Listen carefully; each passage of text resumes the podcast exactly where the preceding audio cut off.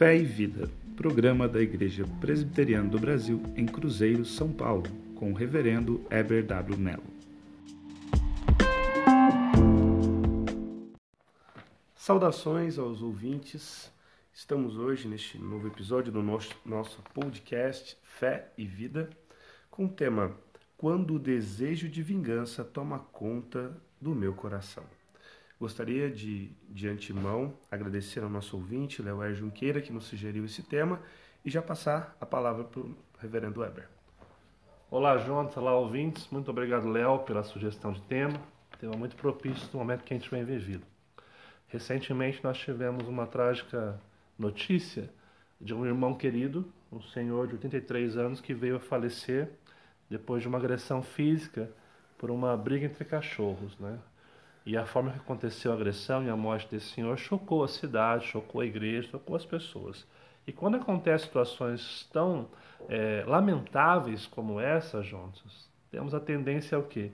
A um desejo de vingança. Né? Imagina se fosse com seu pai, com seu filho. É natural do ser humano ter esse desejo de vingança. A grande questão, como cristãos, é saber o quê? Esse desejo de vingança nosso é louvável?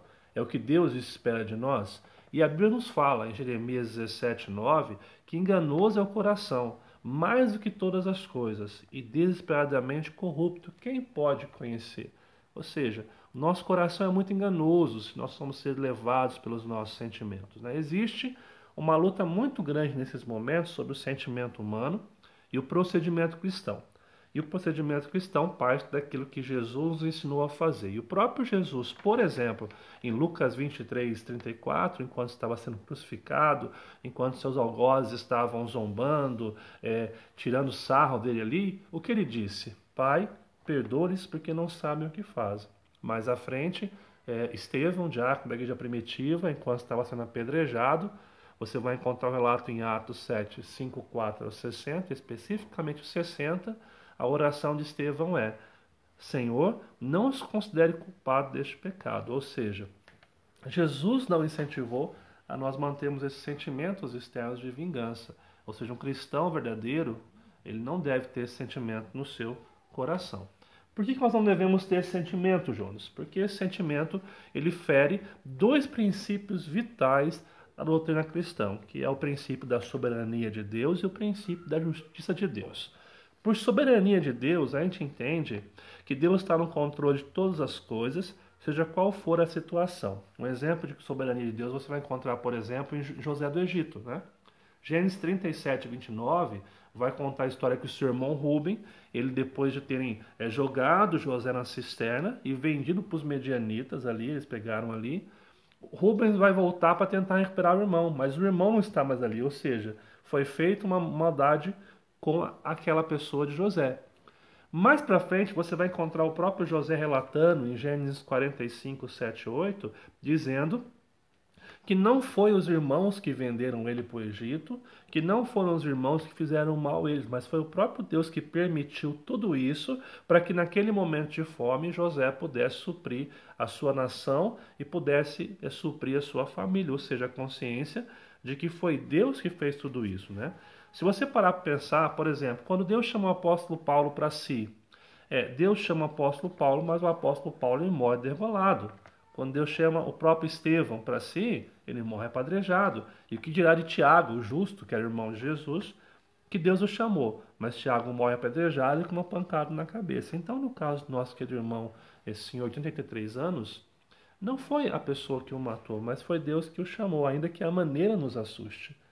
Nós temos que ter consciência do que fala o Salmo 139, verso 16. Diz o seguinte: Os teus olhos me viram a substância ainda informe, e no teu livro foram escritos todos os meus dias, cada um deles escrito e determinado, quando nenhum deles ainda havia. Ou seja, é Deus quem decide o nosso nascimento e o dia da nossa morte. Ainda que nos assuste a maneira com que esse irmão foi levado, nós não podemos perder a consciência de que Deus o chamou para si na sua soberania. E também é um texto muito interessante, Jonas.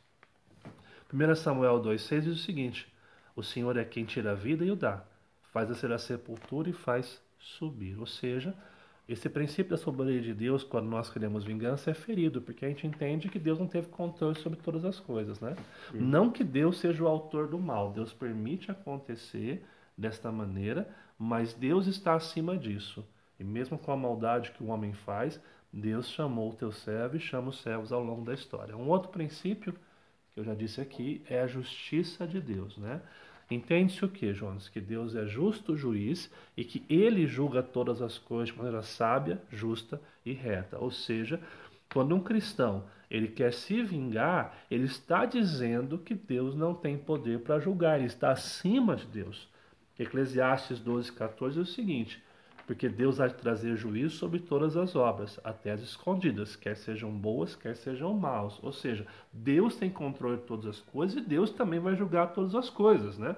O próprio Jesus ensinando, é, Mateus capítulo 5, verso 38 e 39, diz o seguinte: Vocês ouviram o que foi dito, olho por olho, dente por dente, que é a lei da vingança que havia no Antigo Testamento. Mas eu vos digo, não se vingue dos que fazem mal a vocês. Se alguém lhe der um tapa na cara, vire o outro lado para ele bater. E talvez o texto mais importante, Jonas, é o de Romanos 12, 19, que diz o seguinte: Não vos vingueis a vós mesmos, amados, mas dai lugar à ira. E aqui dar lugar à ira não é ficar com raiva, é deixar Deus julgar cada causa, porque está escrito: A mim pertence a vingança, e eu retribuirei diz o Senhor. Ou seja, como cristãos, nós devemos plantar a semente da graça e não é, deixar esses desejos de vingança que vem naturalmente sobre a gente tomar conta da gente. É um desejo humano, mas nós temos procedimentos cristãos, temos que seguir o que Jesus nos ensinou. Obrigado, reverendo. Então podemos concluir que é, a vingança não é um sentimento que deve abundar, o desejo de vingança não deve ser um desejo que deve abundar no coração daquele que se propõe a viver segundo a palavra de Deus. Exatamente, só te cortando, me permita, né? Lembrando um texto de Amós 5,14 que fala o seguinte: Buscai o bem e não o mal, para que vivais, e assim o Senhor, o Deus dos exércitos, estará convosco, como dizeis. Ou seja, se eu sigo a Jesus, eu não posso me vingar, eu tenho que buscar o que é bom, o que é bem e a vontade de Deus. Vamos então, pastor, levar Deus em, em oração, pedindo que Ele traga aos nossos corações paciência e graça para aguardar pela justiça de Deus e não para que tenhamos o desejo de fazer é, justiça com as nossas mãos, trazendo aquilo que o Senhor é, pôde nos trazer hoje nessa reflexão, para que possamos viver na confiança da justiça de Deus. Amém. Que Deus possa nos ajudar mesmo onde estaremos é, pedindo a Deus nesse momento em oração aqui. Que Deus possa nos ajudar a não ter esse sentimento. Senhor Deus, Pai amado e Pai querido, nós te louvamos por este momento de conversa com Jonas aqui, esse pedido do nosso ouvinte. Sabemos que é um tema delicado, um tema que gera muita polêmica, mas que nós possamos seguir o procedimento cristão, seguir o que o Senhor nos ensinou naquela cruz, dando exemplo de não se vingar, mas perdoar aqueles que nos ofendem, aqueles que nos ferem. Que nós possamos realmente viver o bem e fazer a sua vontade, lembrando que o nosso sentimento, nosso coração é enganoso. Então, o Senhor nos ajude a nós, nossos ouvintes, a estarem praticando isso neste momento de que o desejo de vingança venha até nós. É o que pedimos em nome de Jesus. Amém. Amém. É, obrigado, Reverendo Weber, pela reflexão de hoje. O senhor teria algum recado para os nossos ouvintes? Quero agradecer, Jonatas, mais uma vez teu trabalho, tem nos ajudado muito nos podcasts aqui. Quero agradecer a todos os ouvintes incentivar mais uma vez a estarem participando, trazendo temas, dando ideias para que a gente possa melhorar a cada dia.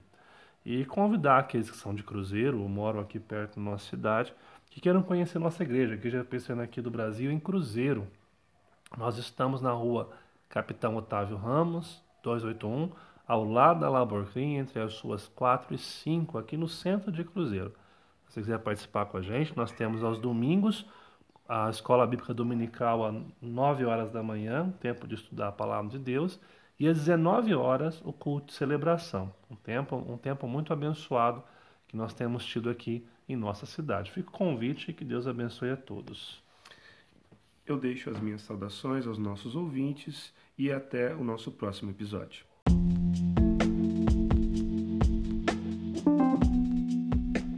Fé e Vida programa da Igreja Presbiteriana do Brasil em Cruzeiro, São Paulo, com o reverendo Heber W. Mello.